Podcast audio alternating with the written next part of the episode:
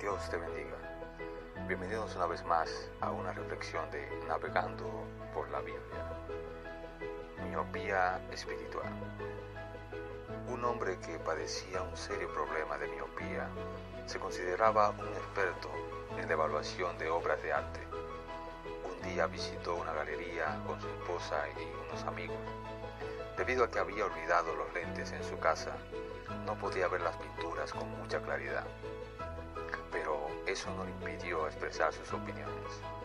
Al detenerse ante lo que pensaba era un retrato de cuerpo entero, no pudo dejar de criticar y con cierto aire de superioridad dijo, entre otras cosas, que el sujeto estaba vestido de forma ordinaria y andrajosa. Luego continuó con sus comentarios despectivos hasta que su esposa logró llegar hasta él y lo apartó discretamente para decirle en voz baja, querido, estás frente a un espejo.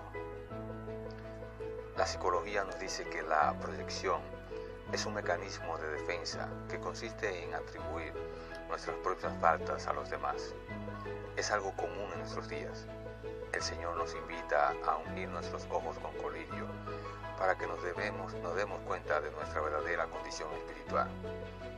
Una vez que lo hagamos, el Espíritu Santo nos motivará a quitar primero la viga de nuestros ojos antes que señalar a nuestros prójimos para que realicen cambios en sus vidas.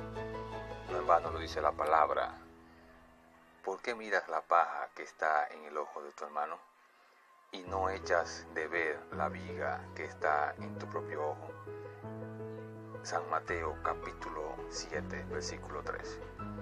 Si los hombres desean colocarse donde Dios pueda usarlos, no deben criticar a los demás para poner de relieve sus defectos. Esto constituye la tentación especial de Satanás, por medio de la cual se esfuerza por estorbar la obra de Dios. Esta ocasión, quiero que medites en esta reflexión antes de ver los efectos en otras personas, revisemos nuestras propias vidas. Que Dios te bendiga.